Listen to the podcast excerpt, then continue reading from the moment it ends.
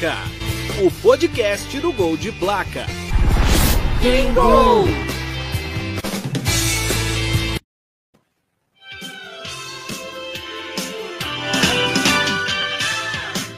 Legal, seja bem-vindo. Começa mais uma edição, edição número 4, episódio do Pod Placa, o seu podcast, o podcast do Gol de Placa, falando de futebol internacional. Vitor Galvão, ótima noite a você, seja bem-vindo.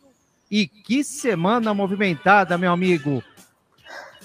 Boa noite, Adriano. Boa noite a todos os teleinternautas acompanhando a gente agora ao vivo ou acompanhando depois pelo podcast, né, Adriano? Sempre legal lembrar, então, que a gente vai ao vivo todas as terças aqui no YouTube, sete e meia da noite. Mas depois, todos os episódios, tanto do Pod Placa quanto do Giro Gol de Placa, ficam disponíveis tanto no YouTube depois e nas principais plataformas de podcast, né? Spotify, Apple Podcast, então vocês podem acompanhar a gente a qualquer hora, de qualquer lugar, beleza? E realmente, Adriano, semana agitadíssima, né? Tanto no mundo do futebol, é, do esporte no geral, mas principalmente no futebol, né? Muita coisa para a gente falar aqui hoje. Exatamente, né? Hoje temos aí uma semana movimentadíssima, mundial de clubes, as ligas eh, lá da Europa, Liga Portuguesa, Liga Inglesa, enfim, muito assunto aqui no Pode Placa para a gente estar tá, eh, debatendo, analisando e, claro, informando a você, teleinternauta fã do Gol de Placa. Lembrando que ainda teremos em breve as presenças aqui do Paulo Lopes, também do Javier Riera e hoje, mais uma vez, como de costume, do Sandro Delgado, falando aí sobre o futebol alemão. Então já vamos começar aí com a vinheta do Gol de Placa.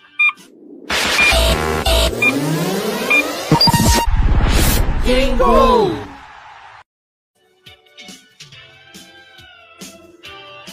É, Adriana. E depois de dois episódios voltados ao futebol de seleções, né? A gente falou aqui de eliminatórias, de Copa Africana de Nações. Vamos voltar então um pouco a falar de, de futebol de clubes, né?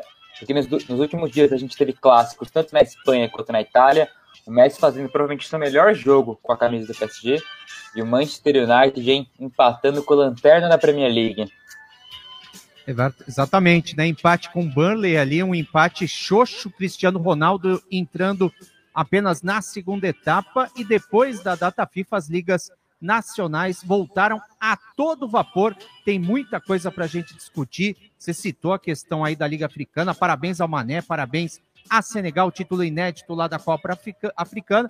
Então, bora começar, porque a pauta de hoje do programa, ó, tá bastante extensa, Vitão. Pode Placa, o podcast do Gol de Placa. Tem gol!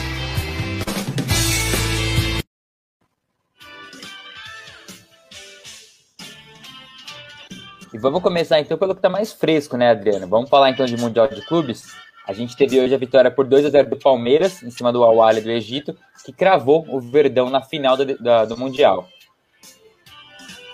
Exatamente, né? A tão sonhada final do Mundial de Clubes, Vitor. O Palmeiras venceu por 2 a 0 o al do Egito, uma partida em que o Palmeiras teve total tranquilidade no duelo, em nenhum momento o Palmeiras passou sufoco. Agora o Mister Abel Ferreira vai esperar a partida entre Al Hilal, que meteu 6 a 1 no Al Jazeera, contra o Chelsea para saber quem vai enfrentar no sábado, uma e meia da tarde. Lembrando que tivemos a informação nesta terça-feira de um atentado terrorista ou apenas de uma explosão na cidade de Abu Dhabi. A gente sabe que é, é uma região com contornos geopolíticos, grandes problemas ali é, em torno de ameaça de terrorismo, ameaça de bomba, disputas territoriais aí entre grupos rivais.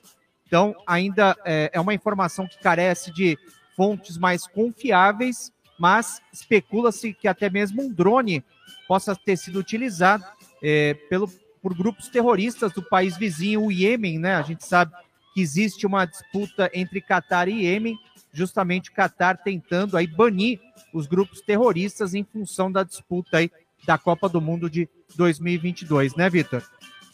É isso. É o que você falou, Adriano. A gente carece de fontes ainda e de mais informações, né?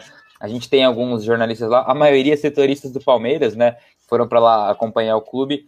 E aí a gente não sabe até que ponto é uma explosão é, casual e completamente alheia ao Mundial de Clubes, ou se, se é de fato um ato terrorista, se existe alguma relação, se é uma forma de intimidação, a gente ainda vai precisar saber mais para entender melhor e para poder discutir melhor, né? Exatamente, né? Então a gente vai aguardar aí as informações. A única certeza que temos é que o Palmeiras está na final do Mundial de Clubes. E a outra certeza é a vinheta aqui do Gol de Placa.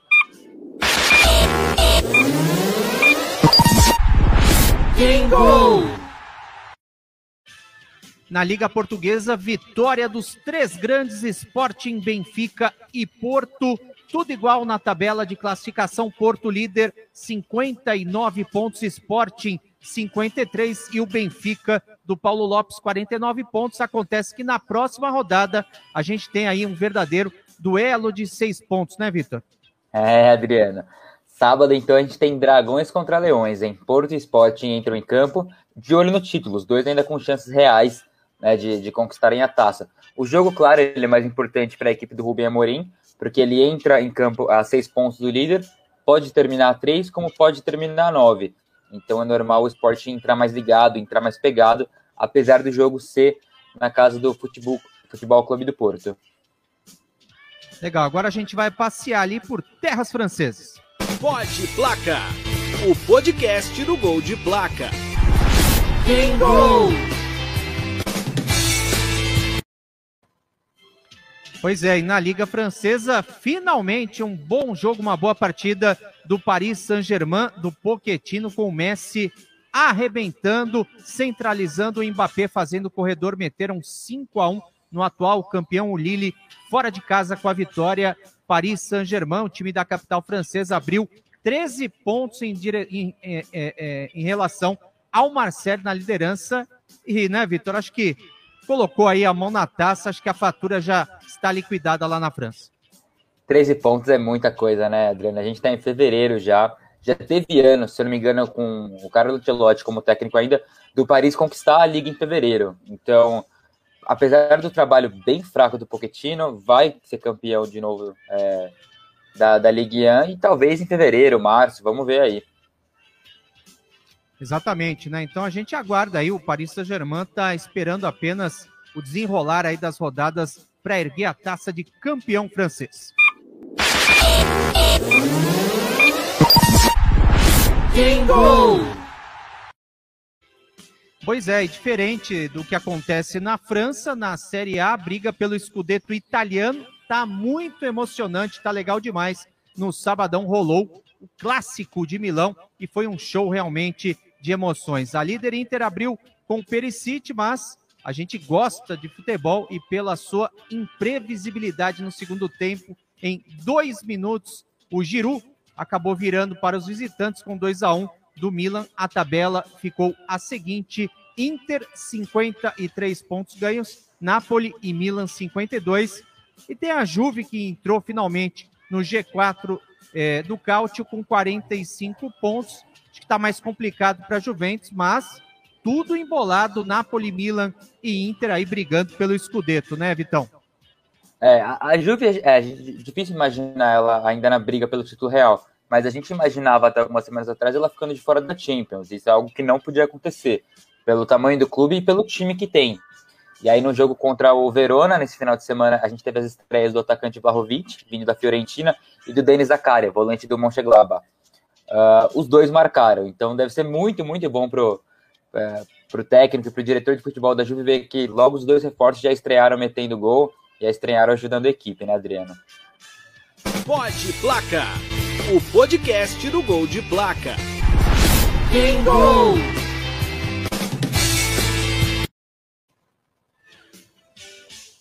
Pois é, e agora é aquele momento em que a gente fica sempre muito feliz, né, Vitão? Um momento em que a gente vai achar aqui o, o arquivo com o nosso Sandro Delgado falando sobre futebol alemão, né, Vitão?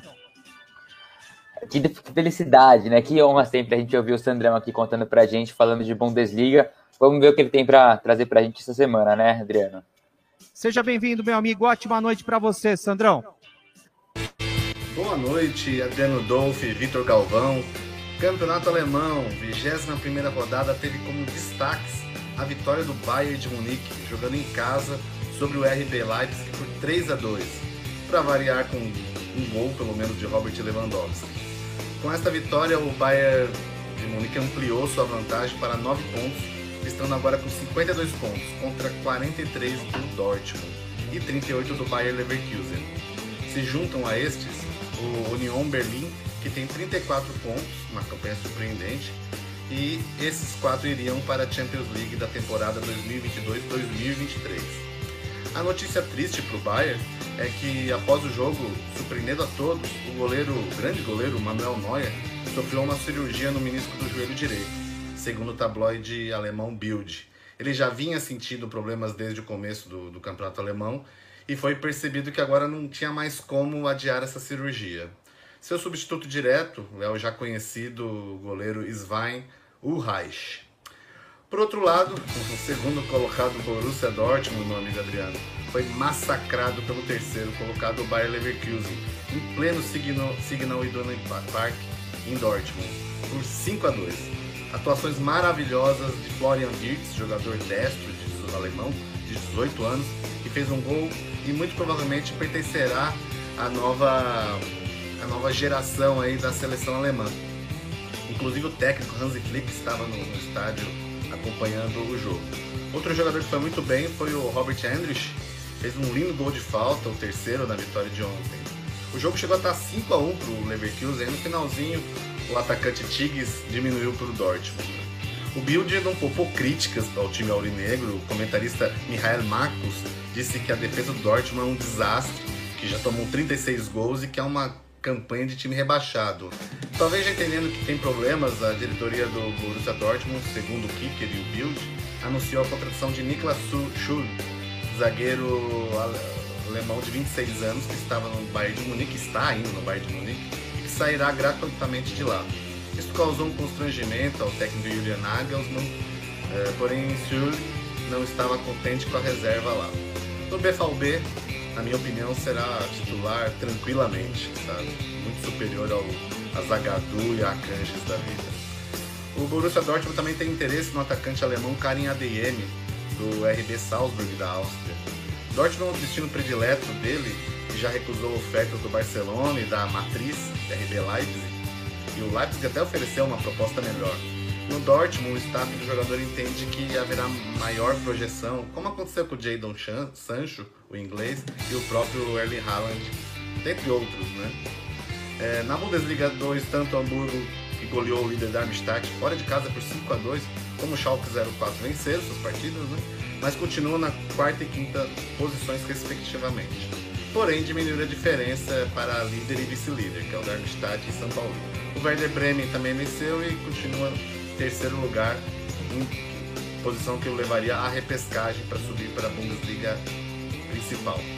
Na Bundesliga 3, tanto Magdeburg como Kaiserslautern mais uma vez venceram e abriram mais vantagem na liderança. É isso por hoje. Um abraço, Adriano Dolph e Vitor Galvão, e uma ótima semana para vocês. Legal, tá aí o Sandro Delgado, Hamburgo 5 a 0 Sandrão não pode ouvir falar em 5 que tá traumatizado aí com o Sapek Yaya que levou o Borussia Dortmund, o Bayern de Munique também caminhando aí rumo ao título lá na Bundesliga, certo, Vitor? E que é atropelo do Leverkusen, né? Não vai ser é, surpresa para ninguém, pelo menos não para mim, se eles realmente terminarem na segunda posição e não o Borussia Dortmund, pelo futebol jogado e principalmente pela assistência, né? O Sandro comenta isso no boletim dele, é, é uma peneira a, a, a, defesa do, do Dortmund, uma pena, né? Eu acredito ainda no, no trabalho do técnico, ele fez um, um, um ótimo o ano passado no, no Vamos ver se ano que vem consegue engatar uma, uma sequência melhor, né? Verdade. Vamos lá, então, solta a vinheta. Jingle! Falando de time embalado, hein, Adriano? E esse Barça? E o Barcelona do Xavi Hernandes? Parece que o time tá se encontrando, tá achando o melhor jeito de jogar. Atropelaram o Atlético de Madrid por 4 a 2 e chegaram, enfim, à quarta posição, que dá direito à vaga na próxima Champions, né? É verdade, a gente já pôde acompanhar também os reforços em campo, né, à disposição do Xavi, especialmente o Adama Traoré e também o Aubameyang, que entrou na segunda etapa. O Barcelona está no caminho realmente interessante, diferente da equipe do Simeone, que perdeu a sua marca registrada, aquela defesa sólida e realmente não vive um momento, o Simeone talvez o momento de maior pressão do Simeone, né, na sua longeva é, é, passagem aí pelo Atlético de Madrid. Bom, vamos então aos comentários finais do Vitor Galvão aqui no Pode Placa. Adriana, só para fechar então uma, uma, pincelada sobre Atlético e Barça, principalmente sobre Atlético, é, é, complicado porque o Simeone tentou nessa temporada soltar um pouco mais o time, mudar o jeito de jogar, deixar o time um pouco mais para frente, um time mais solto, mas não deu certo. E com isso, é, a, a, defesa perdeu a sua força e o ataque não consegue produzir. Então o time é, hoje está fora da zona de classificação da Champions e pode ser que não, não consiga até o final da temporada mesmo. É verdade, né? O meu comentário final a respeito do Palmeiras, que realmente sobrou na semifinal com o Awali. Time frio, time paciente, certeiro. Pode apostar que o Chelsea vai ter mais dificuldade na semifinal contra o Al Hilal em relação ao Verdão é, é, no jogo desta terça-feira. E uma observação muito importante: a invasão ao Viverde na arquibancada. Olha, tá de parabéns o torcedor do Palmeiras e isso pode fazer a diferença time e torcida em sintonia. O Abel Ferreira realmente fazendo um trabalho é, muito correto, um trabalho muito firme. Time, torcida e o Abel a plenos pulmões, uma sintonia muito bacana. E só para a gente realmente encerrar aqui o pó de placa, a gente lamentar, primeiramente, mais uma vez, como a gente já é, havia feito na edição anterior, os ataques racistas lá no Rio de Janeiro ao Moise, o, o imigrante do Com, que foi covardemente agredido e assassinado em um quiosque na Barra da Tijuca. E nesta terça-feira, mais um episódio lamentável aqui no Brasil, um episódio em que um, um podcaster né, do Flow, um monarca, acabou defendendo ideias, ideais nazistas em seu programa. E isso, para mim, não é liberdade de expressão. Acho que para ninguém a gente tem que ter é, é, atitudes muito sérias com esse tipo de ideias, com esse tipo de ideais que são difundidos nas redes sociais. Então, a gente não quer também que os podcasters, que os podcasts sejam confundidos é, é, com esse tipo de desserviço à democracia.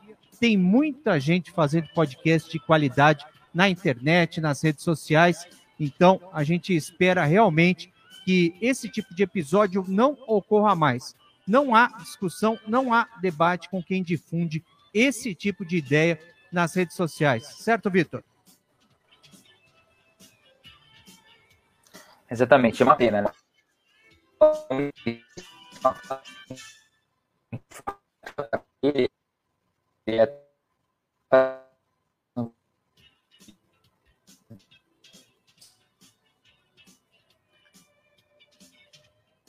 Bom, legal. Acho que a gente teve aí um probleminha técnico com o Vitor Galvão, mas eu faço aqui o encerramento. Lembrando que você em casa que estiver curtindo o trabalho do Gol de Placa, você pode passar lá no nosso YouTube, inscrever em nosso canal, no Facebook também, na nossa página.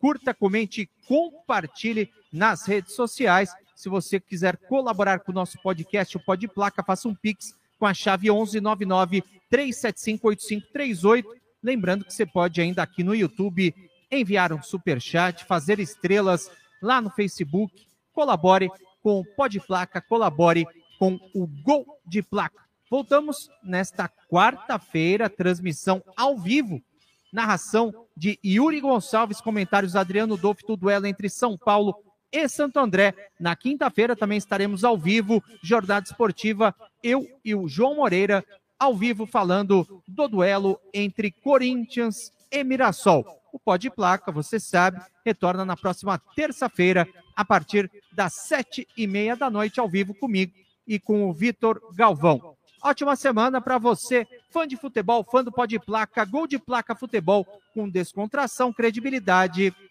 e análise técnica. Valeu, gente.